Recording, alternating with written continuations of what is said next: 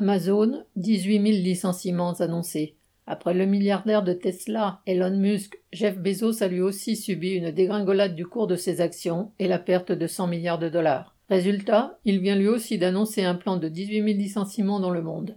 Il aura suffi de l'annonce d'une légère baisse de ses activités et donc ensuite d'une possible légère baisse des dividendes pour assister à cette dégringolade de plus de moitié du cours des actions d'Amazon. Et comme à chaque fois dans de telles circonstances, Bezos recourt à l'annonce de licenciements massifs qui devraient faire revenir vers lui l'argent des entre guillemets investisseurs.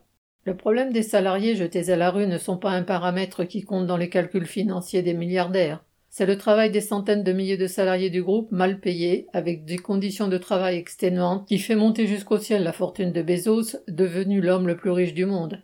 Aujourd'hui, ceux qu'il menace de licenciement ont toutes les raisons de faire payer ce capitaliste qui possède encore en propre près de 100 milliards de dollars. Paul Sorel.